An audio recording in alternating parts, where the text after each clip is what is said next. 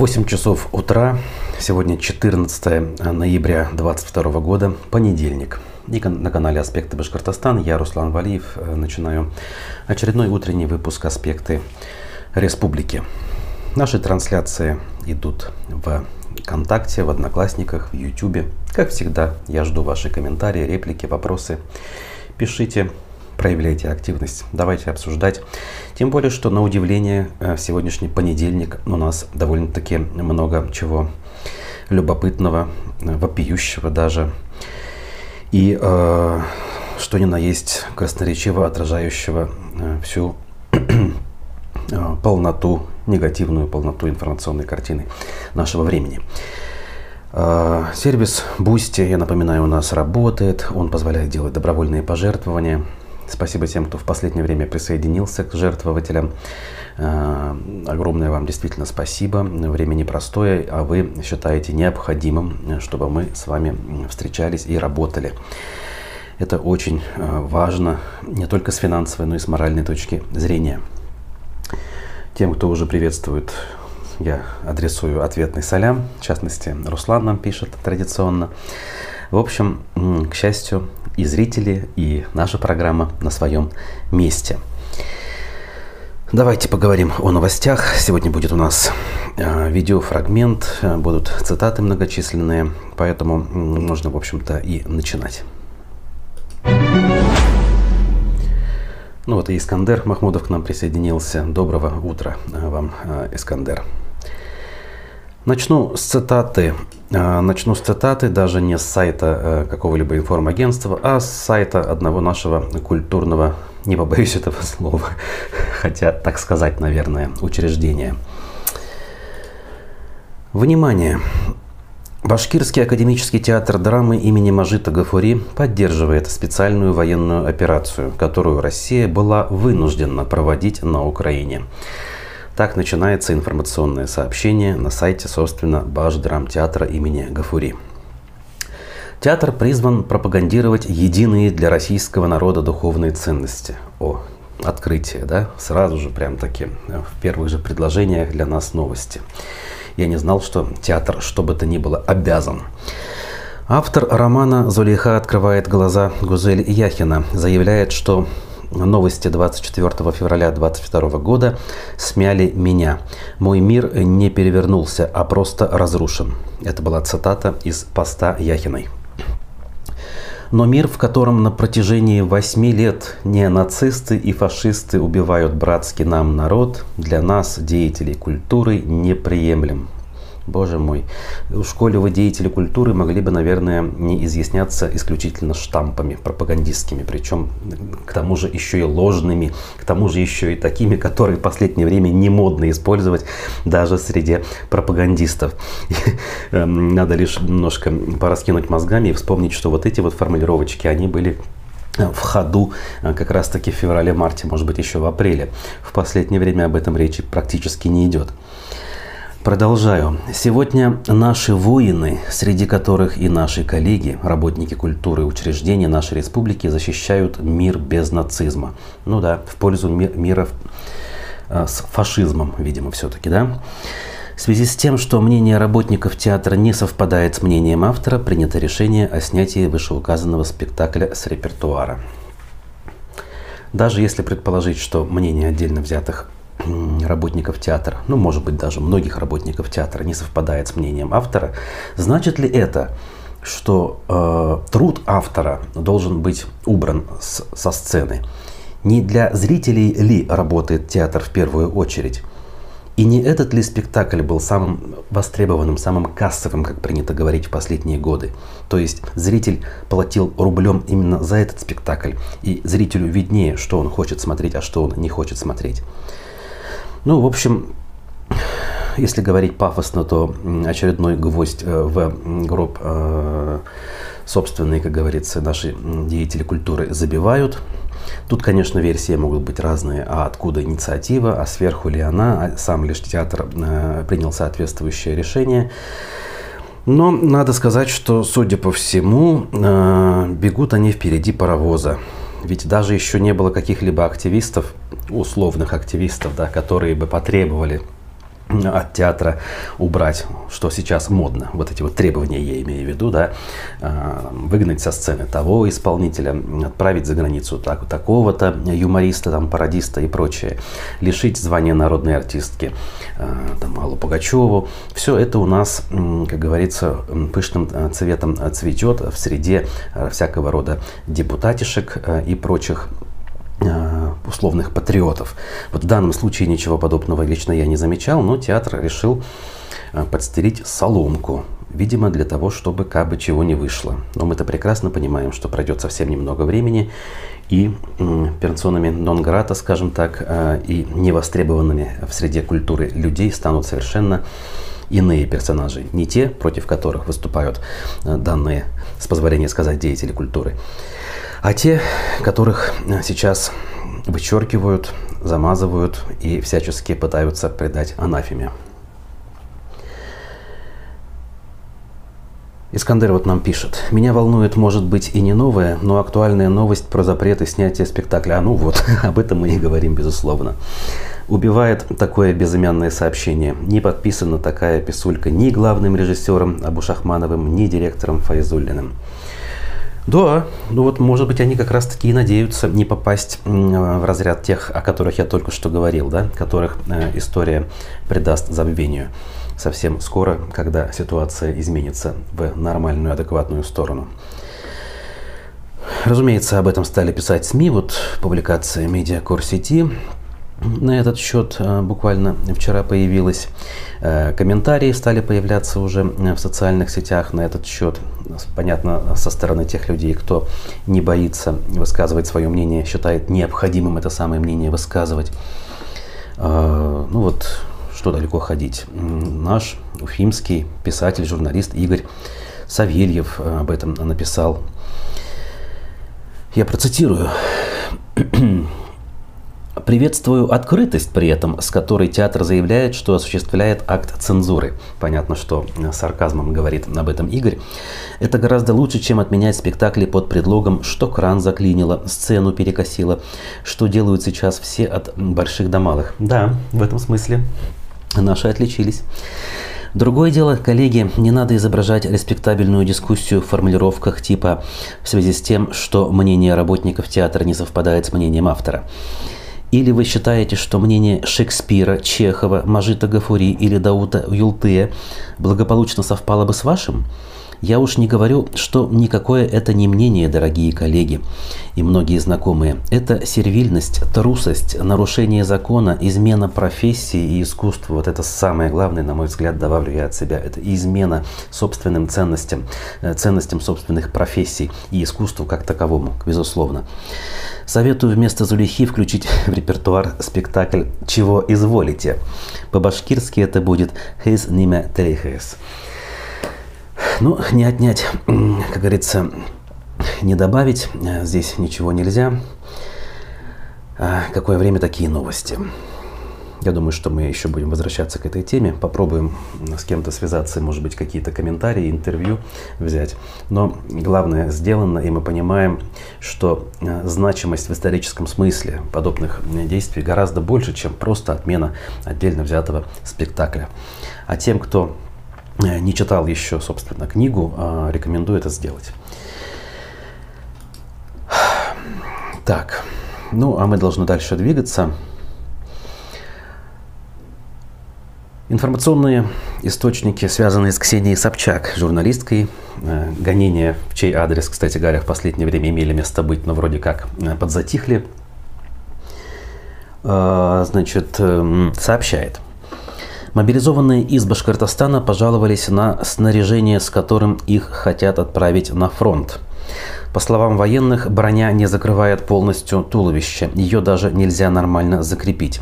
Такие бронежилеты не спасут э, от попадания осколков в живот и нижнюю часть туловища. Также, по словам мобилизованных, не все солдаты получили обещанное денежное довольствие. Видеоролик с соответствующим обращением опубликован в э, телеграм-канале «Осторожно, новости» в частности. Сейчас я включу этот двухминутный ролик, можете сами посмотреть. А, после чего мы продолжим, а вы Пишите комментарии. Кстати, про комментарии. Вот пользователь с ником Заки Валиди нам сообщает, что в Татарстане спектакль тоже запретили. Да, в общем-то, неудивительно. Как говорится, дурное дело не хитрое, и пример дурной также у нас заразителен, как известно. Но ведь нас все-таки воспитывали, что ли, и учили, что надо брать вовсе не дурные примеры. А у нас сейчас тренд именно брать дурные, да? Когда мы начинаем боевые действия, мы говорим, а что, американцы же вели, а давайте нам тоже можно. Ну, то есть все самое нехорошее, за что раскаиваются в том числе те же условные американцы, мы будем повторять, потому что, видите ли, кому-то можно плохо себя вести, значит и нам можно. Так себе, конечно, логика. Эта логика совершенно тупиковая. Более того, она ведет к совершеннейшему Э, краху, я считаю. Но давайте-ка мы вернемся. Я включу обещанный ролик, после чего мы э, вернемся. Здравствуйте, уважаемые односельчане, уважаемые наши земляки. Мы обращаемся к вам с такой просьбой о том, чтобы вы дали резонанс этому видео по такому вопросу. Нам выдали средства защиты, которые не являются определенной категории классности, которые мы должны выдвигаться на передней линии фронта. Нас нигде не, э, кругом ходят слухи о том, что наш полк числится как мертвые души. Выдали бронежилеты, которые нельзя одеть полностью как нужно, не закрывают полностью средства защиты э, тела, ни капильцы не закрываются. Говорят, что эти пластины не выдерживают э, силы удара от пуль, так скажем, и так далее. Денежное удовольствие также выплатили не всем, выплатили не в полном размере. И мы просто не понимаем, что вообще происходит. Почему у нас Министерство обороны не может обеспечить нормальными средствами военной защиты? Мы никто не отказываемся идти на переднюю линию фронта. Но и опять-таки идти так, как будто бы нас просто списывают, вам тоже не хочется. Мы все хотим вернуться домой живыми и здоровыми. Сейчас на данный момент находится не полный состав МВЗ, так как остальные находятся на боевом дежурстве, на службе. Но здесь всего лишь малое количество людей и примеров, которые видно, что средства защиты не подходят даже по размеру. Вот что есть, такое добавляйте. Да,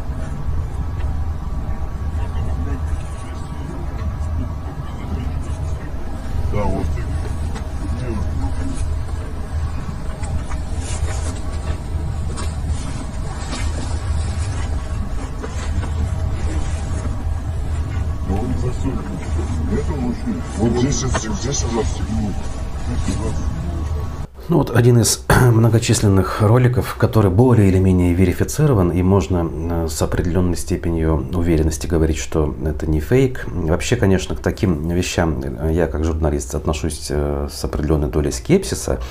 Всякое бывает. Но когда уже ну, авторитетные, на мой взгляд, средства массовой информации, то или иную информацию э, распространяют, как бы я со ссылкой на эти самые средства массовой информации тоже могу себе позволить это показать.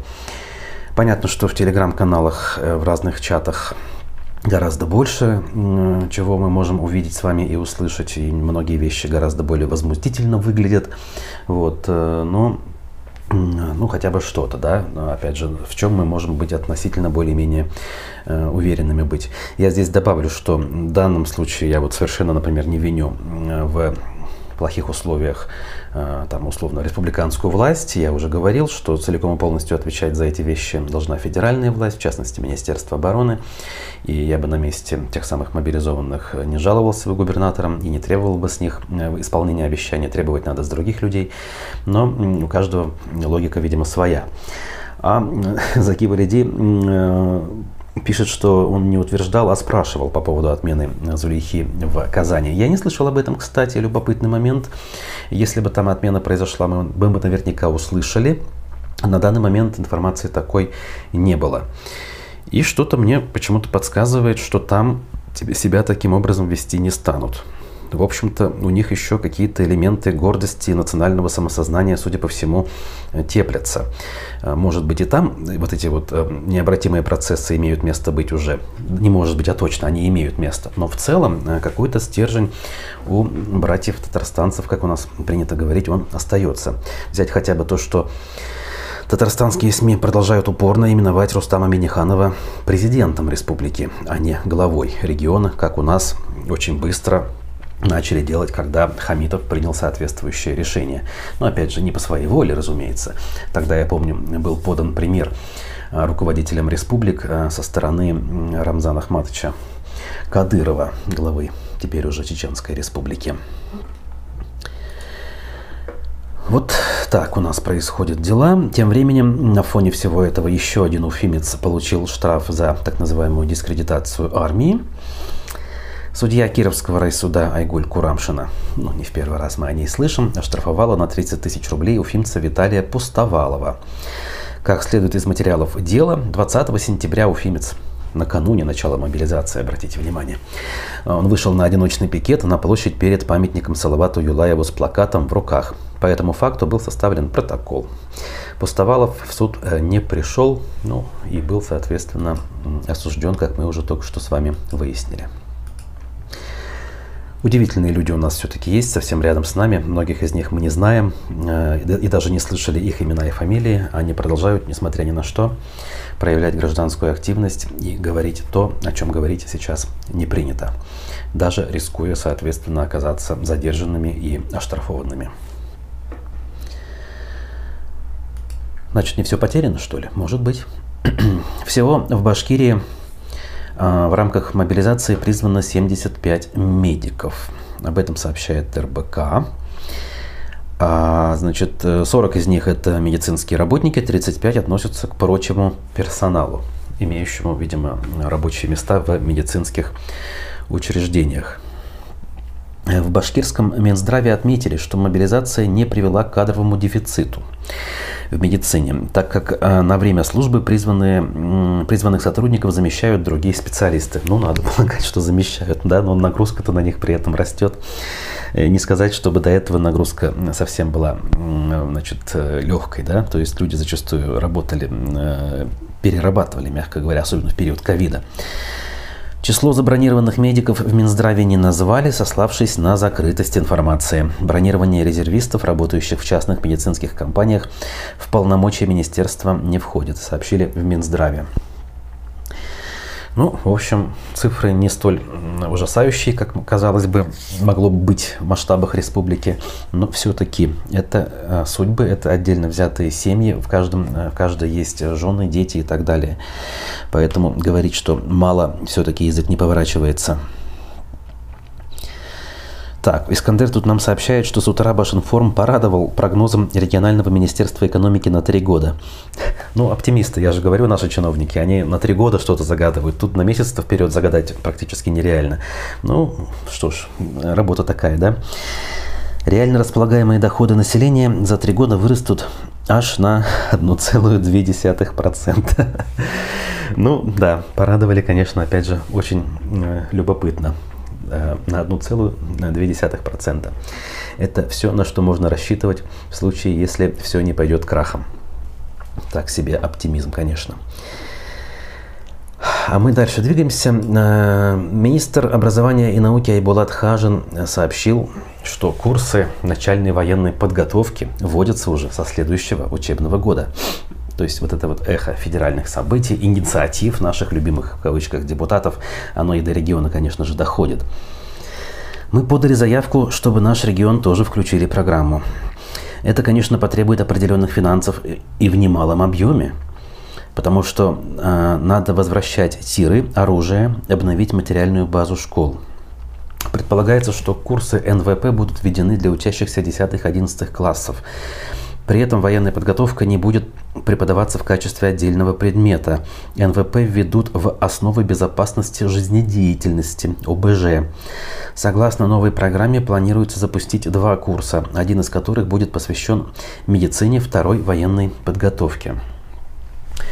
Вообще, конечно, по-разному можно относиться. Я, конечно, с учетом того, что сейчас происходит, в принципе, к любой милитаризации отношусь отрицательно. Э, хотя у нас, помните, еще один лозунг – демилитаризация Украины был. Куда он, кстати, делся? Вопрос.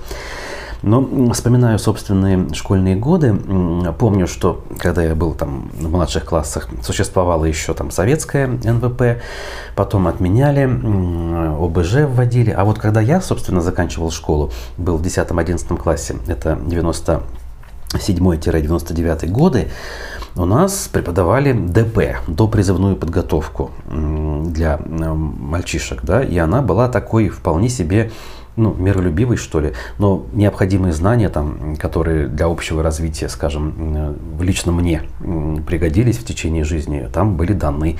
Условно говоря, помню, как с любопытством изучал воинские звания, погоны, как они выглядят, и с тех пор именно я их хорошо знаю и определяю. Рода войск и прочее.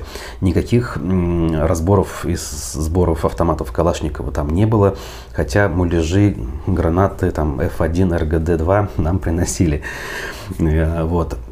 Э, и что интересно, когда читаешь вот развитие истории, связанной с этим предметом, официально в тот период э, никакой НВП, ни допризывной подготовки в программе федеральной не было. Официально, по крайней мере. Но вот у нас конкретно в Башкирии, в конкретной взятой школе преподавание велось. Велось вполне себе таким цивилизованным образом, надо сказать. В таком виде, наверное, Почему бы и нет для общего развития? Но у нас, как всегда, э, заставь дурака Богу молиться. Сами знаете, что расшибет он себе. Вот. Но, опять же, это не самое страшное из того, что может случиться, разумеется. Ну а вот Башкортостанское управление таможни намерено обучить сотрудников стрельбе из автомата Калашникова. Тут уже не просто разобрать, собрать, да? Соответствующий лот со стартовой стоимостью в 90 тысяч рублей размещен на портале госзакупок.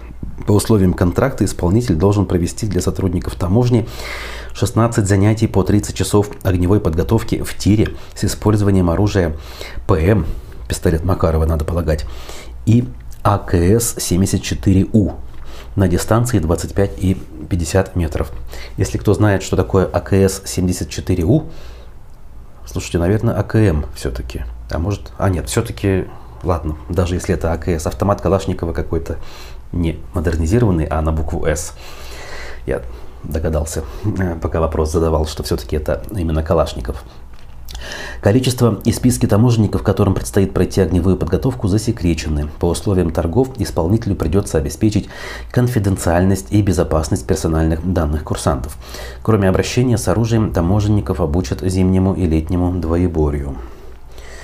Ну что ж, как говорится, пусть развлекаются.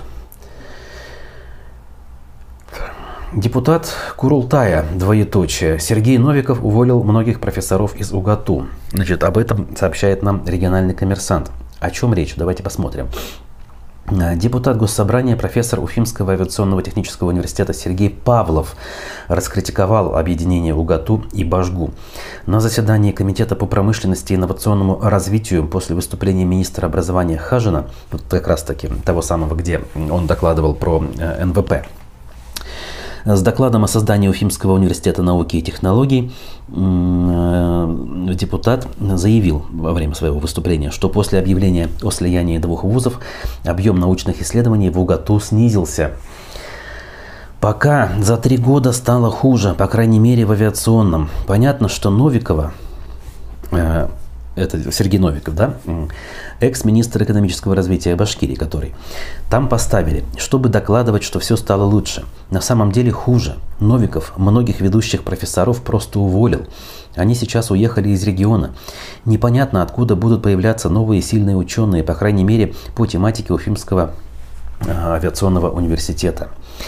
Он сообщил, что сейчас в УГАТУ заведующими кафедрами работают мальчики и девочки без опыта работы, которые не знают, что делать. К хоккеисту добавили пловца. Пусть в одной команде они играют. Даже хуже. Женщину-пловца к мужчине-хоккеисту. Прокомментировал Павлов объединение двух разных по профилю вузов. Чувствуется боль да, в словах э, данного э, ученого, который еще и по совместительству оказался действующим депутатом Госсобрания. Хочется вроде с одной стороны посочувствовать, с другой стороны, наверняка данный депутат состоит в известной всем крупнейшей фракции, наверняка послушно голосует за все, что они э, предлагают и внедряют у нас в стране. Вот это то же самое, что педагоги, да, которые жалуются на низкую зарплату, а потом спокойненько идут, фальсифицируют выборы на своих участках. Это, в общем-то, очень многих наших сограждан касается, которые послушны, которые помалкивают, а потом вдруг, когда э, беда касается лично их самих, начинают жаловаться. И не видят они причинно-следственной связи между собственным поведением и э, вот этими проблемами, которые в итоге Э, сопутствуют их текущей жизни. Пока вот этой э, логики в головах наших людей не появится, понятно, что шансов на какие-то изменения ждать не приходится. О, Искандер нам поясняет. АКСУ – это складной укороченный автомат Калашникова. Угу, ну, видимо, да. Прекрасно. Э, в случае с тиром наверняка он гораздо удобнее в использовании, нежели вот этот вот классический АКМ-74. Так что вот, в этом смысле не отстояли профессора, ну и, как говорится, извольте терпеть, что происходит. Тем временем мэрия Уфы сообщает о том, что из, изымет десятки домов для строительства транспортной развязки. Мавлиев подписал постановление, согласно которому будут изъяты дома по Армавирской, Испытателей, Бородинской, Кузнецовский затон. Это все вот у нас в районе Ленты, в районе улицы Пугачева так и все-таки вот эти самые южные ворота хотят реализовать, я так понимаю, к 2024 году. Посмотрим, насколько удастся это все сделать и насколько э, люди э, пойдут на соглашение с властями. Тем временем у нас еще один мегапроект, э, как бы, которым гордятся у нас в республике, вроде как продолжает реализовываться, но и там не обошлось без ложки дегтя. Э, в Минтрансе рассказали о ситуации с зарплатами строителей восточного выезда в Уфе. Ну, если коротко, в Минтрансе отрицают, что там все ужасно, говорят, что временами какие-то сложности есть, но эти сложности очень быстро решаются. Аж министр транспорта и дорожного хозяйства Александр Булушев об этом сообщил Уфе-1. Если там и были какие-то проблемы с финансами, хотя это не факт, то они уже решены. В том числе и по этому вопросу я в Москве. Угу. Не думаю, что стоит искать сенсации там, где их нет. В бюджетном процессе бывают сложности, но все они решаются в пределах максимум двух недель. А, в настоящее время на объекте ведутся горно-проходческие работы в тоннеле. До сих пор вроде тоннель прорубили уже, черт знает когда а также ведутся работы по надвижке мостового перехода. Уф, опять вот эти вот переходы, вот эти вот устройства э, верхнего слоя дорожного покрытия. Называйте нормально русским языком. По надвижке моста, э, работы по укладке асфальта. Нет, надо говорить про устройство верхнего слоя износа дорожного покрытия. Значит, работы выполняются в штатном режиме без происшествий и массовых недовольств. Э, значит, э, на видео показано, что рабочие укрылись под навесом из-за дождя. То есть это якобы они там не собрались протестовать, а скрылись от дождя в какой-то момент времени.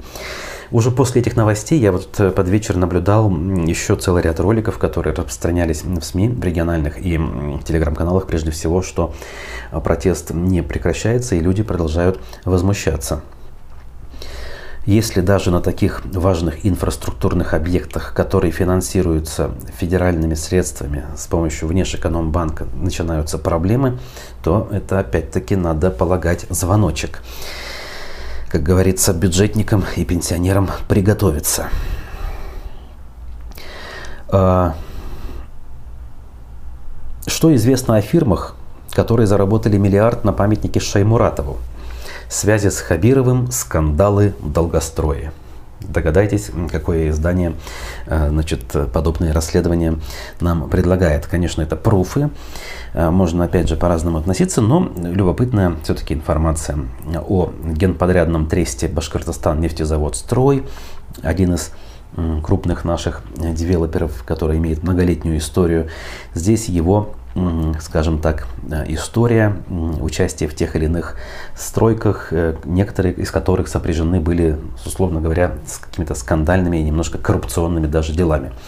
Дорт Трансстрой тот же самый здесь фигурирует.